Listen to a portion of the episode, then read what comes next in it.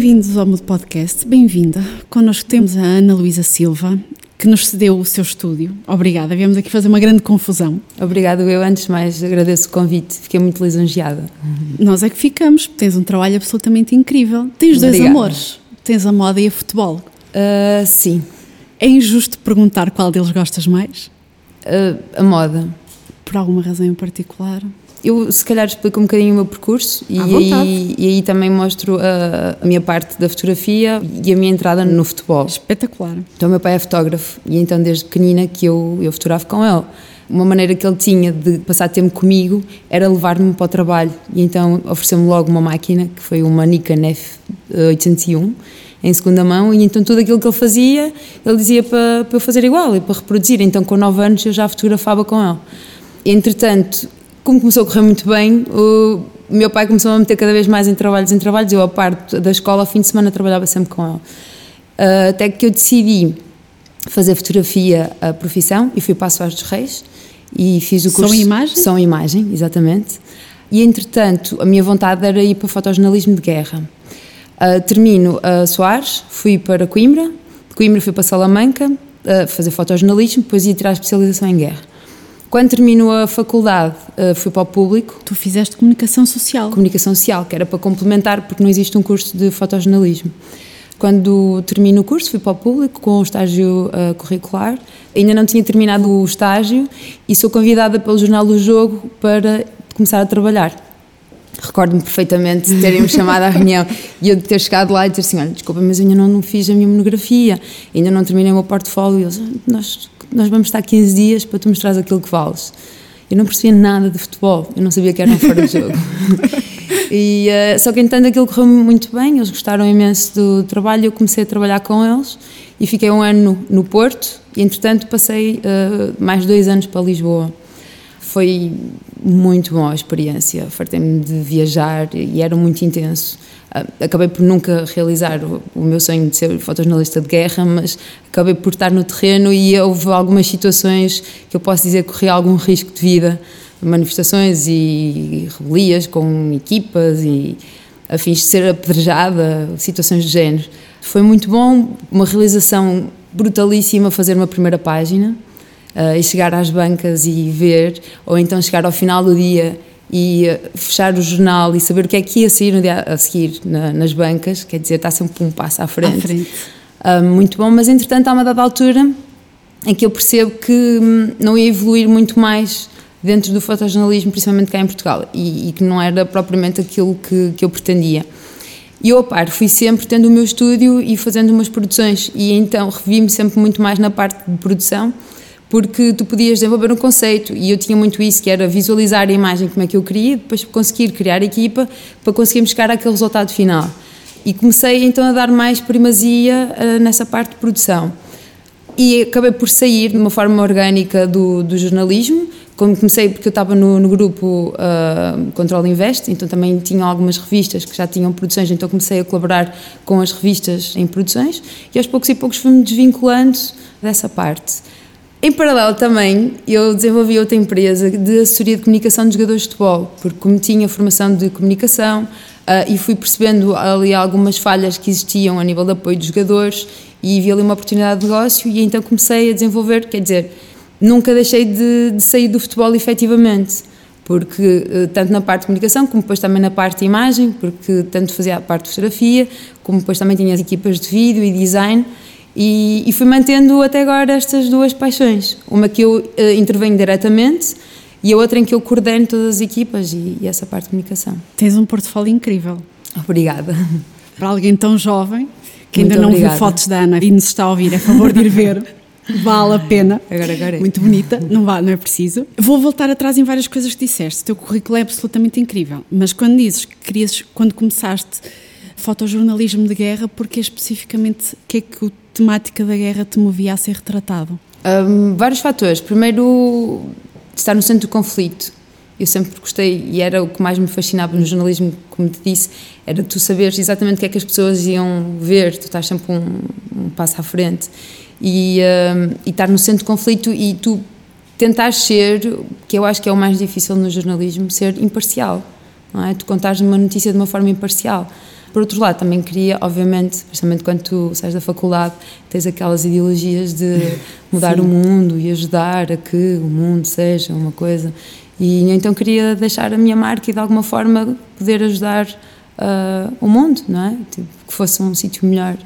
E claramente, porque um dos meus uh, fotojornalistas ou fotógrafos uh, de eleição é Roberto Capa e todo o percurso dele foi de guerra e eu fui crescendo, fiz montes de trabalho sobre ele, tenho todos os livros dele, conheço todos, todos, todos, todos, todas as fotografias dele e isso foi despertando em mim também uma vontade de, de, de estar numa agência Magnum como ele teve. Começaste, lá está, para a comunicação e é tudo muito rápido, principalmente quando trabalhas em diários. O jogo é um jornal diário, portanto, quando trabalhas num jornal diário, o ritmo é muito, muito grande. Hoje em dia, não sei se já estavam na internet na altura que começaste a trabalhar. Sim, não desta forma como, como acontece atualmente, mas sim, já, já estávamos. O que é que vês nesta mudança de ritmo que tem impacto, continuas a trabalhar com comunicação, que tem impacto na forma como é registado o momento? É tudo muito mais imediato, eh, eu acho que é tudo muito mais descartável, não é? E havia uma expressão que, que o meu editor utilizava que era Hoje, o que é a nossa capa, amanhã está a embrulhar uh, a sardinha na, na banca. Uh, e era, mas pelo menos tinha essa duração de um dia. Agora já não, já nem sequer é assim. Agora muito menos. Agora é tudo muito imediato e sai uma notícia e depois sai outra. Acho que com esta esta velocidade que as pessoas acabam por não absorver as coisas da mesma forma. Uh, e acho que estou a fugir um bocadinho à tua pergunta. Estás à vontade mas assusta um bocadinho a velocidade com que as coisas estão a processar neste momento, porque uh, falamos tudo, ok, conseguimos absorver muito mais informação, muito mais rápido e em simultâneo, um, mas ao mesmo tempo nada é levado de uma maneira mais profunda e intensa, é tudo muito superficial, é tudo muito... Já ninguém guarda os recortes de jornal? Não, já ninguém passou. compra jornal. no máximo um screenshot do, de uma notícia. Começaste com o teu pai, Portanto, acredito Sim. que é no tempo ainda do analógico. Do analógico. Vou outra vez falar de mudanças porque e eu sou uma leiga nesta temática, portanto as perguntas podem parecer-te um bocadinho tontas, mas tenho uma visão que mudou muito as coisas entre o analógico e o digital, até porque hoje em dia toda a gente com smartphone tem um Instagram e é fotógrafo. Como é que vês esta mudança toda, este novo paradigma do ah, eu tenho um Instagram e um smartphone, pumba, vou tirar uma foto, vou ser fotógrafo? Eu posso separar essa tua pergunta em dois momentos. A passagem do analógico para o digital foi de facto muito complicado, principalmente para pessoas da idade do meu pai na altura, em que trabalham toda a vida com o analógico e as coisas processam-se de uma forma e com um, um, retoque, não é? Um cuidado muito mais. Uh, cada, cada, fotografia era quase vista como uma peça de arte, não é? E, e o paradigma muda. Eu lembro-me de ir ao fotógrafo. Certo. Fazer as fotografias, para além da fotografia de passo, fazer aquelas fotografias de. Para mandar para a avó. Sim! E, uh, e, as pessoas guardavam as fotografias com muito mais cuidado, era tudo muito. Não podíamos tocar na foto porque ficava impressão marcada. Mas quando existe esta passagem, primeiro, as primeiras câmaras que apareceram tinham uma qualidade muito, muito, muito baixa. E então os fotógrafos na altura achavam que isto, este passo nunca ia acontecer, porque de facto o produto final era de longe inferior ao que se conseguia fazer com o analógico. Entretanto, foram aparecendo as primeiras máquinas. Eu sempre quis estar na vanguarda, porque eu considero, apesar de eu gostar muito do analógico, considero uma pessoa completamente digital. Eu não tenho blocos de notas, eu tenho um iPad com uma caneta digital, eu tenho as minhas máquinas digitais. Identifiquei-me com isso, porque acredito que, imagina, uh, quando tu tens o analógico, eu lembro, por exemplo, de uma exposição que eu fiz, em que eu inverto um processo, que fotografo uh, C41 e revelo o S6 o que é que isto quer dizer? Fotografo uh, negativo e revelo como se fosse um positivo, um slide. E então aquilo faz uma distorção de cores, que analógico era tipo, uou, wow, isto é incrível. E tu agora tocas num botão no Photoshop e muda. Então quer dizer, todo este processo mudou e, e, e, deixa de ser importante, mas as barreiras vão muito mais além, não é? Tu agora para conseguires fazer uma coisa que seja considerada arte ou um, um trabalho mais especial, tens que ir muito mais além. E eu acho isso ótimo, isso é evolução. Percebes? O que, por exemplo, quando fotografámos a partir branco, fazíamos as máscaras de luz para conseguirmos fazer a luz correta na fotografia. Hoje em dia tu fazes uma máscara no Photoshop e em 30 segundos, mas consegues fazer coisas muito, muito diferentes, percebes? Desenvolves a tua capacidade intelectual de outra forma. E é ótimo. A outra parte da pergunta, que é a parte em que toda a gente tira fotos e coloca no Instagram, Eu fui das pioneiras a utilizar Instagram. Yay! Já tenho Instagram há tipo, pai, desde 2010. E eh, na altura aquilo era super funny porque só meia dúzia de fotógrafos que gostavam mesmo de fotografia é que utilizavam aquilo, então partilhámos fotos eh, que nós tirávamos, bonitas, eh, que faziam parte do nosso portfólio artístico. Quando, entretanto, é um, popularizado com a compra do Facebook e toda a gente começou a meter selfies e não sei o quê, eu fiquei muito revoltada. Tipo, eu era tipo, eu vou desistir disto porque acho isto ridículo, isto é uma plataforma para fotógrafos, não é, eu não quero ver caras de pessoas, não faz sentido. Mas, entretanto, primeiro comecei a trabalhar na outra minha empresa da assessoria com essa plataforma, cada vez mais, e, eh, e depois também comecei a perceber que é evolução, não é? E aceitar. E acho, e acho interessante as pessoas tirarem fotografias e terem essa capacidade porque começam a educar visualmente para, não é? Porque até algum tempo para tirar uma fotografia era tipo, ah, eu não tenho jeito. Não, agora as pessoas já sabem como é que ficam bem na foto e põem a cara de lado e, e fazem não sei o quê. Eu acho isso fascinante. Eu acho que é evolução. É ótimo. Eu outro dia em aulas tinha alunas minhas a explicarem-me como é que eu havia de pôr o, o queixo e o pescoço para a selfie. Eu não aprendi de fato, mas achei incrível porque elas são mesmo, mesmo, mesmo miudinhas e lá está uma preocupação que uma pessoa certo. não tem. Sabes que existem cursos de selfies. Uau! Falaste-me da moda e da construção, que idealizas uma, uma foto e depois constróis aquilo. Certo. Há um processo criativo no futebol também há esse processo criativo, como na moda, ou são processos totalmente distintos? Um, é um bocadinho complexo, quer dizer, imagina, no futebol tu também tens isso, porque um, quando estamos a fazer uma campanha para uma marca de desporto, ou por exemplo, para um clube de futebol, uh, porque depois também tenho essa polivalência, porque comecei a trabalhar com jogadores e também trabalho em publicidade, acabamos por fundir um bocadinho e fazemos isso. Existe esse processo criativo quando tu uh, estás a trabalhar a imagem de um jogador, é, vai além disso. Existe essa parte do processo criativo no desenvolvimento das imagens e de, dos vídeos, mas existe um processo anterior na construção uh, da personagem. Podes falar um bocadinho desse processo? Sim. Uh, temos que avaliar primeiro a personalidade do jogador, um, como é que ele é dentro de campo, como é que ele é na vida real, não é? Como é que ele fala, como é que ele, o que é que ele gosta, quais são os emojis que ele utiliza, os tipos de cópias que ele faz, qual é o público dele, para nós comunicarmos. E depois juntamos todos esses ingredientes e a partir daí é que, ok, então é esta a imagem que nós queremos ter. Então a partir daí começamos a construir a imagem dele. Depois de termos esse, todos esses elementos cuidadosamente pensados, porque estamos a, a, trabalhar a imagem de outras pessoas. Contrapartida na moda é ao contrário, não é? Tu tens um conceito um, criativo e podes dar asas à imaginação e go with the flow. Percebes? É mais livre, é mais. Embora quando tu trabalhas diretamente para uma, para uma revista, tens linhas editoriais que tens que cumprir. Ou quando estás a fazer uma campanha uh, para uma marca, também tens aquelas. Tens de ter uma parte mais comercial, tens que um, perceber a marca e não podes, por simplesmente, criar random. O que eu mais gosto é quando, junto com uma equipa, tipo, malta, vamos fazer uma coisa para depois, entanto, propormos. Então aí toda a gente está ao melhor de si e é criar o que for. O que é mais difícil, trabalhar com modelos ou com jogadores? É mais difícil trabalhar com jogadores. És formadora no Instituto Português de Fotografia. Também, sim. Isso é uma jornada relativamente recente no teu percurso. Sim, eu já dei aulas de fotojornalismo no Isla durante algum tempo em Lisboa, agora é a Universidade uh, Europeia, creio. Sim. Entretanto, já há algum tempo que não, que não dava aulas, porque também é muito complicado conseguir articular uh, horários fixos com todo depois este trabalho. E, entretanto, fui convidada no ano passado para começar a dar formação no, no Instituto Português da Fotografia e estou a gostar muito. O que é que está a trazer de novo esta experiência? Eu acho super interessante, primeiro porque eu gosto, gosto de ensinar Gosto muito de falar.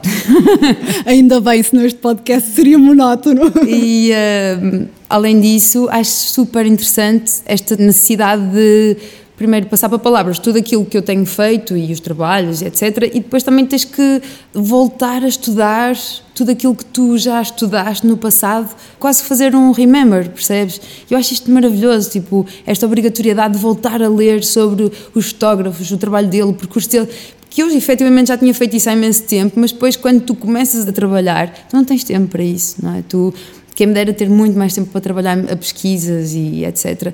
E isto obriga-me a fazer isso e eu estou a adorar exatamente por causa disso, porque obriga-me a ter que estudar novamente, a relembrar e tenho tido muito boas inspirações com base nisso. Não sei se tens-te apercebido o que é que tem motivado estas novas gerações a procurarem a fotografia que não são as gerações antigas, por exemplo, como tu, que cresceu com um pai que tinha um estúdio? Uh, eu estou especificamente a dar aula de fotografia de moda. Uh, aquilo que eu, que eu senti com a turma que eu estive, um, 80% das pessoas querem ir para fotojornalismo e só as outras, X, estão divididas entre arquitetura e, e moda. Eu acho que existe ainda como na minha altura o interesse de ir para a guerra e contar, eh, fazer reportagens e isso tudo. Existe ainda muito esse interesse, embora infelizmente se no meu tempo, e estou-me a sentir super velha a utilizar esta expressão, uh, se no meu tempo era difícil a entrada no, no mundo do jornalismo, atualmente acho que é muito mais ingrato, porque as pessoas ganham cada vez menos, o, estes estágios são, são horríveis, acho que é uma exploração máxima. E fico com um bocado de, de, pena deste panorama atual, porque de facto nós se calhar estamos a perder uh, muitos talentos e muitas pessoas que de facto podiam dar um, ah, coisas muito boas para nós, para a nossa sociedade e que não, não vão conseguir porque não, não existe mercado para.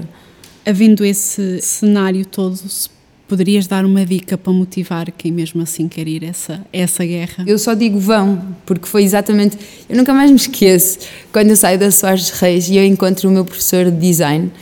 E uh, eu super contente, eu, ah, professor, já decidi, eu quero ir para fotojornalismo. E ele olha para mim e diz-me assim: boa sorte. Eu fiquei tão frustrada quando ele me disse aquilo que eu disse assim: a sério? Eu sei que vou ter boa sorte, obrigado. E eu jamais vou fazer isso. Acho que quando tu acreditas em ti, tipo, tu vais ser o melhor, só que tens de trabalhar para isso e trabalhando vais conseguir, porque de facto existe sempre mercado para os, para os bons profissionais. Muitas vezes, é, desculpa interromper, força, é força. injustamente gratificado monetariamente, mas, mas existe mercado. E ainda para mais em fotojornalismo, tu tens um handicap em que tu tens de fazer um investimento muito grande a nível de equipamento e material. Percebes? É, é, é, é frustrante porque se tu queres entrar neste mercado, por exemplo, no meu caso, eu tive esta vantagem porque, como já vinha de fotografia, como o meu pai já era fotógrafo, eu já trabalhava com ele e eu já sabia o que é que tudo aquilo que eu ia ter requisitar quando começasse a trabalhar, então eu comecei a juntar dinheiro com muita antecedência. Quando eu termino a faculdade, eu já tenho todo o equipamento para trabalhar. Agora imagina, tu estás a fazer um curso e depois terminas a faculdade e dizes, ah, quero ir para fotojornalismo. Depois dizes, ah, tenho que gastar 10 mil euros em equipamento. Não tens como. Como é que vais fazer isso? É, é, muito complicado porque tu tens que fazer um investimento muito grande a nível de material. Só isso já, já desanima bastante quem, quem está a começar. O que seria assim o set mínimo para começar? A mochila mínima de um fotógrafo para começar?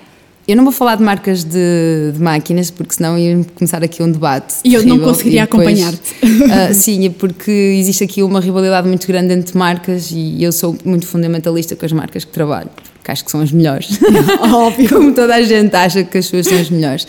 Mas um corpo de uma máquina em que já tem uma cadência de disparos uh, bastante rápida e agora atualmente temos várias máquinas com essas características um, e pelo menos. Uh, três lentes, uma grande angular, uma 24-70, ah, uma 70-200, uma teleobjetiva e, para quem quer fazer desporto, depois uma teleobjetiva, uma 300 ou uma 400. Seria o mínimo, já é um, já é um investimento generoso. E o computador, claramente.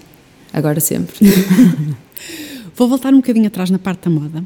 Não te posso deixar de fazer a pergunta uh, tão polémica a nível de manipulação. Há aqui um, um, grande movimento que as fotos são profundamente manipuladas. Uh, na tua opinião, naturalmente, qual é o limite dessa, dessa manipulação? Depende do trabalho que tu estejas a fazer. Porque acho que quando tu estás a trabalhar a tua criatividade, a manipulação é. não existe limites, tipo, fazes. Mas depois também depende do que é que. os valores de cada um e o cliente que estás a trabalhar. Mas eu acho fascinante é quando as pessoas dizem assim ah, mas eu não quero edição, eu não quero edição, eu quero o mais natural possível. Mas depois tira aqui, depois tira ali, depois tira ali. Sem sinal. Então a ideia é que pareça o mais natural possível, mas aquilo não é natural, efetivamente. Uh, mas acho que de facto tem que existir um, limites. Porquê? E aí voltamos efetivamente a, a, aos telemóveis, ao Instagram, porque estamos a vender uma falsa realidade. Quer dizer, as pessoas estão-se a enganar elas próprias. Uh, tu aplicares 300 filtros numa foto, ou tirares aqui ou pôres ali, estás a enganar, tipo, não, não faz sentido. Eu acho que nós somos tão bonitos como somos. Eu acho que tens rugas, ok, mas isto é a experiência de vida, é o que tu és, já viveste isto, é a tua história. Tens de ter orgulho nisso, não tens que te camuflar por filtros e ser uma pessoa que tu não és. Quantas vezes acontece nós vermos uh, uh, imagens de pessoas e depois vemos essas pessoas na realidade e, e nem as conhecemos? E eu acho isto triste, não é?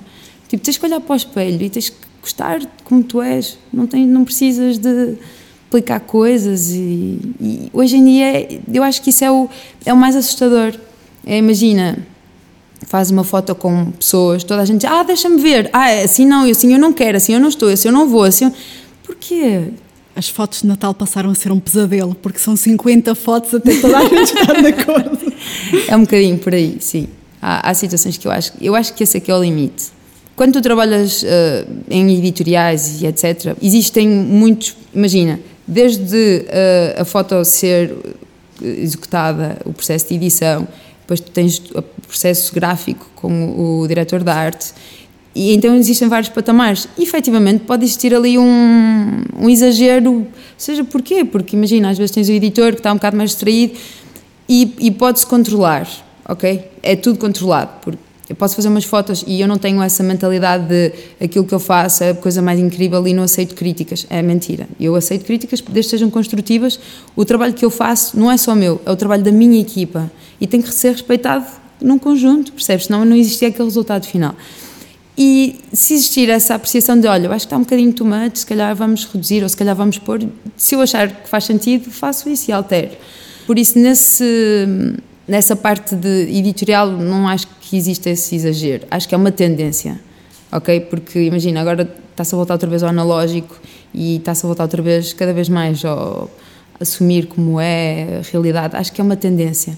Tivemos um pico nos anos 90 em que nós tínhamos o analógico um, sem edição, etc. E temos aquelas imagens da Cindy Crawford, etc, etc. Linda. Entretanto, 2000 entrada no digital e aquela evolução até agora do exagero e acho que agora vai outra vez porque é tal tendência analógica outra vez, o real, o grão, uh, como é o cru, um, a ausência de maquiagem, a ausência de edição, tendências. Eu acho que o grave da edição é exatamente as pessoas utilizarem isso na, na, vida real, não é? Esquecerem-se que é uma produção para uma revista e não sim, um sonho sim. a atingir. Acho que as pessoas não conseguem descodificar isso. Imagina, é tu vês uma revista de moda e não conseguis descodificar que por trás daquela fotografia tu tens uma equipa de 20 pessoas a trabalhar para que aquela pessoa fique espetacularmente linda Uh, e às, tiram... vezes, às vezes até exposições, porque eu ponho-me a pensar como é que aquela pessoa conseguiu fazer às vezes arcos nas costas que as modelos fazem. Tudo, tudo. E depois imagina, tiramos uh, eh, 700 fotos e aproveitamos uma foto. Tipo, é a foto, percebes? É tudo, todo um dia de trabalho de 20 pessoas a trabalhar para uma foto, com um conceito, com uma ideia. E então acho que é necessário conseguirmos compreender e quando vemos tipo, ok, é efetivamente bonito, é bom, só que não é real. Não é? Isto é é uma história. Estão a contar uma história na, na com aquela imagem. E, e, as pessoas não conseguem descodificar isso, percebes? Isso é que é a gravidade da questão. Já tiveste alguma situação difícil nesse sentido de alguém que veio super ofendido com a edição ou devias ter tirado mais sinais ou mais estrias? Ou... Uh, que eu me recordo, não. Eu já tive situações ao contrário e que foi, foi uma altura muito gratificante, porque eu tive um programa no Fama Show aqui há uns anos atrás, que era o Portfólio by Analisa Silva, em que no primeiro ano eu fotografei mulheres de jogadores, que foi desmantelar um bocadinho o conceito que existe uh, da mulher de jogador, que é aquela modelo bonita e que são todas daquela forma, pré-formatados. Não, não é nada disso. São mulheres reais como nós e, e que têm, trabalham, umas, outras que têm, dedicam a vida delas a dar apoio ao marido, é verdade, e com a família. Como acontece noutras áreas? Exatamente, e existe uma produção por trás. Então, nós acompanhámos toda essa parte da produção, desde a chegada dela, as roupas nós escolhíamos, a maquiagem, etc. E eu estava a explicar aquilo tudo. Depois tinha, tipo, o microzinho e ia explicar. As posições também, Aquilo era tudo filmado making off, de põe assim, faz assim, nananana. E entretanto eu comecei a receber uma data de e-mails de, de mulheres que queriam fazer sessões fotográficas. E há um dia que eu recebo um, um e-mail que eu comecei a chorar, que eu pensei tipo, uou, wow, eu nunca imaginei ter esta influência na vida de uma pessoa. Ela diz-me assim: chamo não sei quantos, tenho um cargo numa empresa XPTO super reconhecida, era diretora, não sei quê. Tenho 35 anos, tenho dois filhos, uh, um marido, trabalho não sei quantas horas e nos tempos livres que não tenho faço solidariedade para cena X, Y, Z. Resumindo, há muito tempo que me esqueci que sou mulher. Há muito tempo que eu olho para o espelho e que não gosto de mim. E eu queria que a Analisa me fizesse uma ação fotográfica e que me fizesse sentir mulher outra vez. Uou. Isto, olha, estou arrepiada a falar nisso. Eu fiquei mesmo sensibilizada e isto, isto é que é importante, percebes? E, e esta, estas histórias é que retens para ti, não é ao contrário. Houve outra também muito interessante que foi também. Normalmente são mulheres muito bem-sucedidas profissionalmente. Um, ela também trabalhava numa câmara, era em Lisboa, numa câmara qualquer, não me recordo, mas trabalhava imenso, também super ocupada, com imensa. Depois também tinha a família, etc, etc. E pede-me para fazer uma sessão, fiz, fotografamos e tudo. Ela, quando recebe as fotos, ficou tipo: Oh, eu sou mesmo bonita, obrigada, Ana, obrigada. Entretanto, vou para casa, era para meia-noite, eu recebo uma mensagem dela, ela diz-me assim: Ana, entanto vim para o escritório e saí agora, sentei-me aqui no jardim e estou a chorar a ver as minhas fotos porque eu sou mesmo bonita, obrigada. E eu, tipo, sim, és linda. Tipo, cada pessoa tem, tem que encontrar essa beleza e essa autoestima. E eu fiquei mesmo contente dessa, desse período em que eu estava a trabalhar uh, com, com fama, em que pude intervir em tantas mulheres dessa forma, percebes? Ainda mais eu que sou uma lutadora pela, pela elevação da autoestima das mulheres, acho que é importantíssimo, porque cada vez mais toda aquela parte de família, filhos, casa e agora trabalho e cada vez mais. E, é exigido muito ao é setor muito, feminino. sim, muito. Eu acho que sim. Não descurando, eu, não olhem assim para mim, por favor, os homens, não, não acho nada disso, mas estou a falar neste, neste caso, Sim. neste momento das mulheres e acho que faz bem à alma uh, fazer umas sessões fotográficas e Já tens esse olhar de ver alguém e saberes exatamente como vais tirar esse lado bonito, já te é automático? sim. Ou há alguém que tu, pff, toalha ao chão, não há nada que se possa Acho que esse aqui? é, esse é que é o truque. Uh, ao invés de tu utilizares tanto a manipulação, é tu realçares o que é que aquela pessoa tem de melhor, ok? Uh, imagina, uh, estou a olhar para ti e acho que, ok, tens uns grandes olhos, vamos trabalhar nisso, percebes? É um bocado por aí. Obrigada. É um bocado por aí, é mostrar e realçar aquilo que tu tens de melhor. Que eu escondo simpaticamente atrás de um grande par de óculos. Eu acho que realça. Falámos sobre a parte bonita da fotografia. Quem é mais exigente nesses retoques? O editorial ou, ou os senhores de futebol? Eu acho que na moda. Na moda continua Sim, a ser mais sim. exigente. Eu acho que na moda, porque a parte do desporto, como normalmente aquilo que nós incutimos nas imagens que passamos é esforço, dedicação, conquista, concentração, então requer exatamente o contrário, que é uma expressão mais agressiva, uma atitude muito mais de suor e, e normalmente os homens atribuem-se ainda mais uma expressão mais intensa. Existe a mesma caracterização para conseguirmos isso tudo, porque claramente não vamos fotografar no final de um jogo, mas eh, é toda a parte de cuidado com a imagem existe muito mais na, na moda, sim, sem dúvida. Foi uma boa conversa. Ou pelo menos eu tentei Muito obrigada. Vamos ficar por Também aqui. gostei muito. Eu vou-te pedir para terminar, e isto já é pedido quase pessoal, que truques dás aos meus fotógrafos desta equipa quando há assim um cabelo extremamente encaracolado depois na parte dos cortes? Passa gel. Vai ser o melhor. Tens duas perguntas? Afinal há duas perguntas. Vinte Falaste há pouco na ausência da maquilhagem, que é uma tendência agora, mas não é verdadeiramente ausência. Não é é. fingir que não está lá. Exatamente, certo? exatamente. Ok. Em primeiro lugar, porque agora essa, essa ausência? Já que é por essa questão do empoderamento feminino, uh, será. uh, portanto, em primeiro lugar, o motivo dessa ausência de maquilhagem e, em segundo lugar, quais é que são os mecanismos? Ok, aqui vou fugir um bocadinho da, da parte da fotografia, vou mais para a parte das pessoas com quem trabalhas, da- das pessoas que fazem a maquilhagem. Quais é que são os mecanismos que elas usam para fazer essa coisa que parece que não está lá? O motivo, era como eu estava a explicar há pouco, é tendência. Ok? Nós eh, saímos de, um- de uma tendência em que existia um, um uso excessivo de maquiagem e mistura de cores, etc, etc. E agora é- a tendência é eh, a ausência de maquiagem, eh, o mais cru, o mais raw possível. Relativamente à utilização de maquiagem para fazer isso também, é simples. Uh, por exemplo, nos filmes, quando tu vês a ausência de maquiagem, existe na mesma maquiadora e ela está lá, e nem que seja para fazer exatamente o contrário, em vez de tirar a olheira, de colocar a olheira, ela está lá para isso, percebes? É caracterização. Porque mesmo dentro da ausência de maquiagem, às vezes as características naturais do, do modelo, seja homem, seja mulher, podem não ter que ver diretamente com o que é pensado em moodboard. E então existe essa caracterização, digamos assim. Ok. A minha segunda pergunta.